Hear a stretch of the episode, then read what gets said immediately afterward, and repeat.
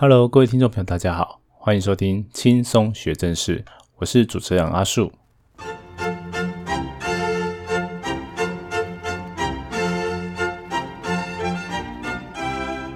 这礼拜啊，我们来聊聊火山好了，因为最近刚好有一些时事新闻，然后阿树也写了一些文章，哦，来分享一些火山的知识。那为什么有这些时事呢？我们先从国外的开始讲好了，就是夏威夷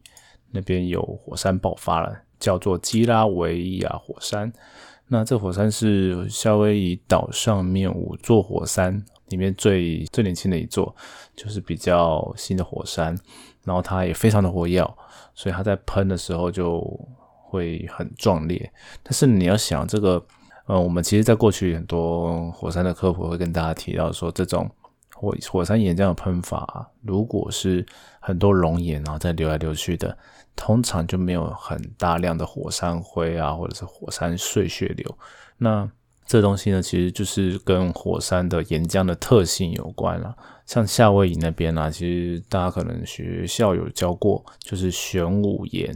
我们刚刚常听到的那个岩浆性质哦，有一种就是偏向玄武岩质，然后另外一种就是花岗岩质。然后偏向玄武岩质的岩浆呢，它是非常容易流动的，哦，粘滞度比较低。哦，那偏向花岗岩质或者是安山岩质的岩浆呢，它的粘滞很高，就是那岩浆不太流，那不太流，它就会很容易就在原地凝固。你可以这样想象。然后凝固之后，它如果底下还有岩浆，还有一些压力再出来的时候，很容易就把它冲破啊！冲破的话，那些凝固的石头不就变成碎屑嘛？所以那些碎屑流啊，火山灰就是基本上都是这样来的，就是它因为就很容易固化，所以才会这样子现象。那如果它很容易流动，它就可以流得很远之后才会慢慢的凝固。好，那基本上给大家补一些火山的知识了。那阿叔最近写了一篇，应该还没那么快看稿，就是在泛科学那边，就是合作邀稿写了一篇基拉回亚的火山，然后也借此来谈谈说，哎，夏威夷的人他们是怎么跟火山共存的？因为其实夏威夷几乎就是由火山组成的岛，那么他们很多居民就是就住在这火山岛上嘛。那火山喷发的时候，他们其实会有发布警报。那民众呢，他也是会疏散，只是说，哎，他好像就是疏散完回来，大家还是回来，就是等火山活动性比较低了哦，安全了，还是会回来原来的地方生活。这就是一个很典型，就是可以与火山共存的例子。那造成这样的原因，其实呃有两种啊。第一种就是我们刚刚提到说，它的火山啊，它的喷发方式其实没有很猛烈。它就没有像很多的火山碎屑流，其实碎屑流你可以想象成它是一个很炙热，像像土石流的东西，它会流下来，会清洗一切的东西，然后跑得很快，然后又很热，很致命啊，其实是蛮危险的东西。那举个例子来说，就是像我们大家熟知的庞贝城，它就是被整个碎屑流给掩埋啊，它瞬间的高温的碎屑流把一切都毁坏哦，这样子，所以。如果是这样的火山，其实大家会比较难跟它相处了，就要保持更远的距离。好，那像夏威夷的火山就还好，因为它是流动性高的，所以呢，其实他们长期，我其实从一九一二年开始，他们就开始有研究的火山。好，那观测研究多了，就知道说，哎，火山如果喷发了之后，它比较容易往哪边流。好，那我们现在大家可能渐渐开始听到浅市区这个词，就是。它有可能会 有火山灾害的地方叫浅市区，那岩浆就是会流到那些浅市区的地方。那些地方如果我们事先都调查好，都知道的话。好，那在火山呃喷发后啊，就朝那些地方流。那那些路径上面的人们，我们就是尽量及早疏散，因为火山其实它可以借由一些地球物理或地球化学，就是我们有一些预警的方法了，就靠着观测是可以提前啊几个小时到甚至几天都有可能。那其实就蛮有时间去做疏散的。所以也因为这个原因，其实我们还是这些民众其实蛮比较容易能够跟火山共存哦，是因为就两个原因呢，哦，就是火山就比较没那么有害，然后第二就是呃调查的这个足够，然后监测的也够好，那民众也算听话的，呃，疏散。哎，不过讲到这里，就是最近，就是它大概在十二月中的时候喷发，然后在最近呢，就发现到新闻又提到说，哎，因为它喷发完之后，其实就是很壮观，但是又没有到很危险，所以很多游客就会去那个，它其实是国家公园，然后去国家公园里面看那火山喷发的样子。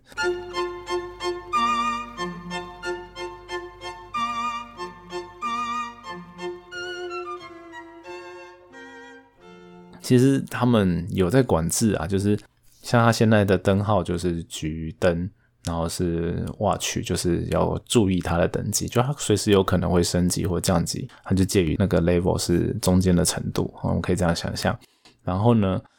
大家就是希望它还是要注意一点嘛，但是你没有完全封闭，好，那就有人就会过去看，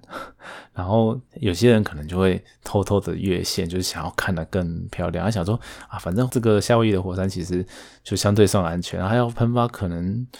会有预兆吧，就民众可能会这样想哦，有一些人会这样想，但是当地的政府就很害怕说，哎，真的不要太靠近哦，所以有发布一些警告啊、声明这样子。然后真的跨过那些警戒区是不会被罚钱的，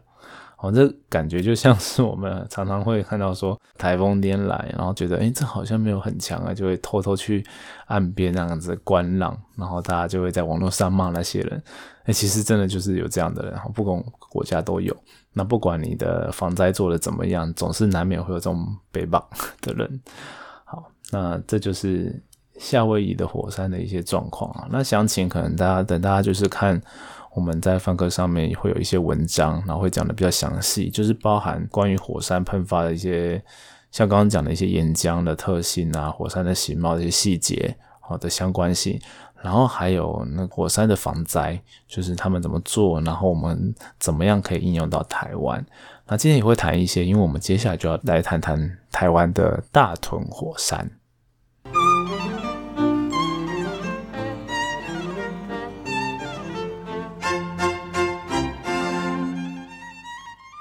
就回头讲我们的大同火山，那对啊，到底大同火山最近有什么事吗？这个东西呢，其实绝不能说算新闻啦，就是我们常常定期会针对它是火山，因为这个特性，我们慢慢明了之后，我们会有一些新的研究，或者是针对它有一些措施。那我们可以从二零一七年开始讲，其实那时候已经有越来越多证据说它是活火山，那么。像成立的大同火山观测站，然后也告诉大家说，哎，这个是一个活火山，所以我们要常常的去监测了解它，然后不要大家在想说，像以前可能会觉得它是休火山啊，还是死火山这样，大家开始正视这问题，这是因为科学证据越来越多。那接下来到了二零一九年啊，就大同火山观测站那边又有新的研究啦，就是哎，除了知道说它是个活火山，底下有岩浆库之外，哎，它底下还有一些所谓的像心跳一般的，就是规律性的地震活动。那这个地震活动又告诉我们说，哦，它的岩浆库它不只是有一坨东西在那里，它还是会有一些变化性的哦。那变化性还有可能变多变少。那如果是变多的话，它就有往上窜的可能。但你要想说，这它在位置呢，其实还是在底下十几二十公里，它要一下子窜上来，我们不可能完全不知道。只是说现在是知道说哦，它有一定的活动性，这是以前可能摆放的仪器没那么多，我们没有这么细的政策。好，那现在就知道了。所以呢，在不管在一七年啊，在一九年，阿叔都写了一些文章，我在说明这些事情。那我们在那个正式的部落格上面，最近把它做成一个算是科普文的人包，就把这些东西再全部整理出来给大家可以看。哎，那可是。其实我都还没有讲到说为什么要特别把它挖出来讲的时事的一些原因，那就是最近应该说明年我们的细胞简讯，就是我们手机可能在地震的时候会及时收到简讯，就是你所在地呃震度很大的时候，哎，你会收到那种简讯，在火山附近，如果火山有一些异常行为。哦，他们觉得，嗯，这个像我们刚刚前面讲夏威夷的火山，它没有到真的喷发，但是它有在升高，它喷发的机会的时候，它就会送出灾防讯息，告诉大家说，哦，你要注意火山哦，那甚至再进一步可能需要去做撤离，好，然后会送在火山附近的，那目前在示范就是北投那边，好，那就是你在那个时间在那边的人是会收到讯息的，啊，那在今天就是我们录音的这天，就是十二月二十九号，有做一些叫演练，哦，就是他释释放那些简讯呐。好，那这新闻其实没有很大，但是阿叔就有一些关心火山议题的朋友们，他们完全不是住在士林北投，甚至不是住在台北市区，但是他们听到这个议题就觉得说，哎呦，这样子是不是代表说我们现在有那个警报灯好，然后有这个灾防简讯的设计，是不是因为火山啊真的有机会快要喷发了，所以赶快设置这个？好，在阿叔在这边讲，就我们现在知道了他的研究状况呢，其实很难说，就是他根本没有这些迹象。哦，而且照理说我们要做火山防灾啊，以刚我们讲夏威夷为例，你看他们多早以前开始做了，所以做火山防灾啊，它要怎么讲，防范未然跟防范必然都很重要。就是啊，你就知道它活火山嘛，活火山的意思就是，哎，你不说不定它什么时候会爆，不知道，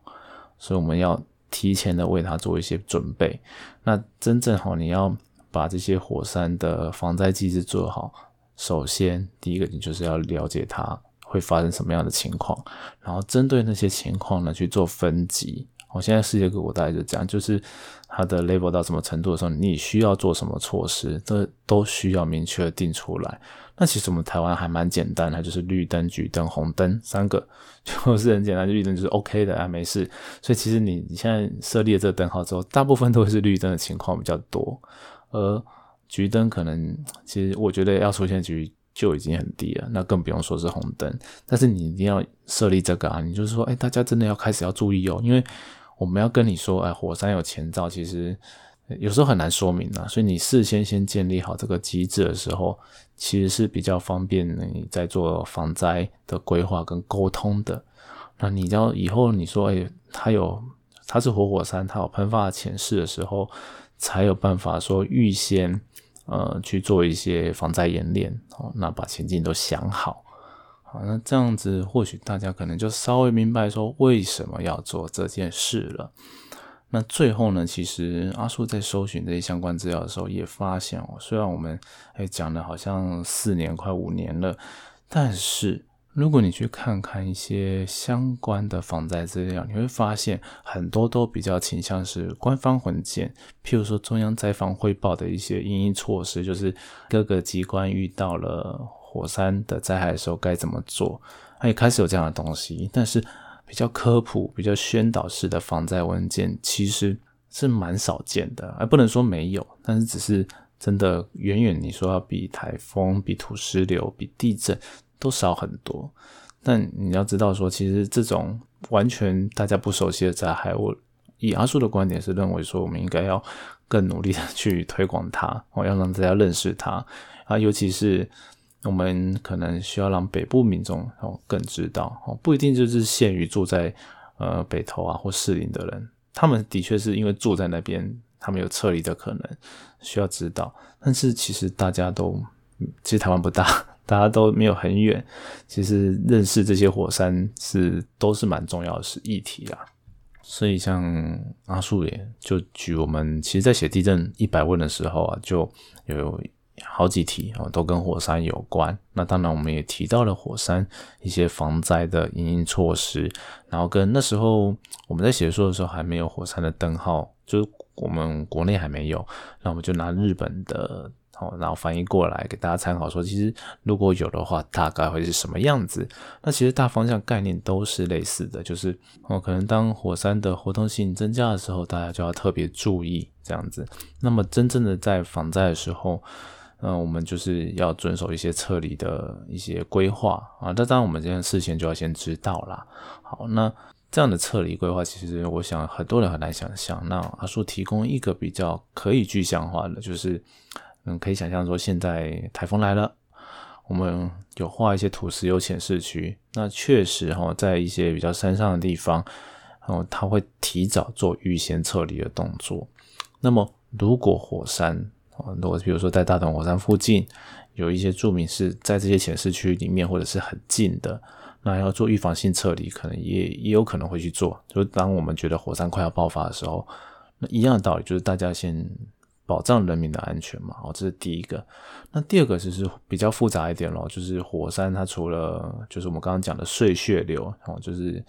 喷出来的一些东西之外，它还有火山灰。那火山灰就会影响的范围比较广哦，可能就是整个北部哦都有可能会，就是看当时的天气状况了，然后跟喷出火山灰的量都会有影响哦。那么想说，哎，北部有那个，比如说机场啊，然后一些设施哦，或者是你根本就外出上面就比较不方便，因为有火山灰的话啊，那有一些。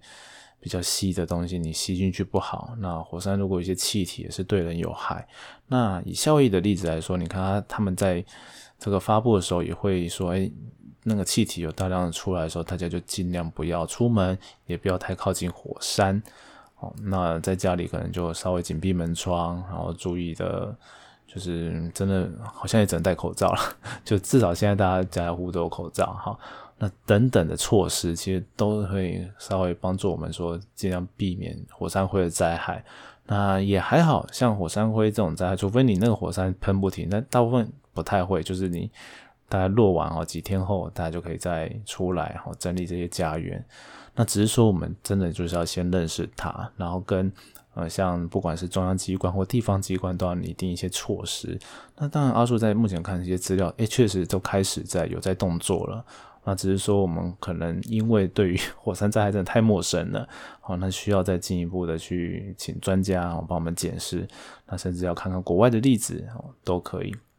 好，那简单来说就是希望大家不要说，哎，看到这个有开始有一些作为就会紧张，说，哎，是不是要喷了？但最好这种防灾就是像这样，就是防范未然或就是必然的未然，就是你知道它会发生，你不知道它什么时候会发生，但是你就尽量。提早做好准备，这是所有防灾，我觉得就是不变的法则。好，那今天就是轻松学真的就是跟大家聊火山，然后也欢迎大家就是 上网去看，可能范科学最近会看出阿叔写的文章，然后还有我们正式也有很多很多的火山文，然后阿叔甚至有拍过 YouTube，哈，在范科的那个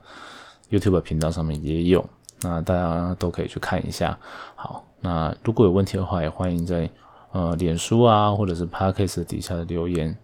都可以。好，那我们今天的节目轻松学正事就到这边，我们就下次见喽，拜拜。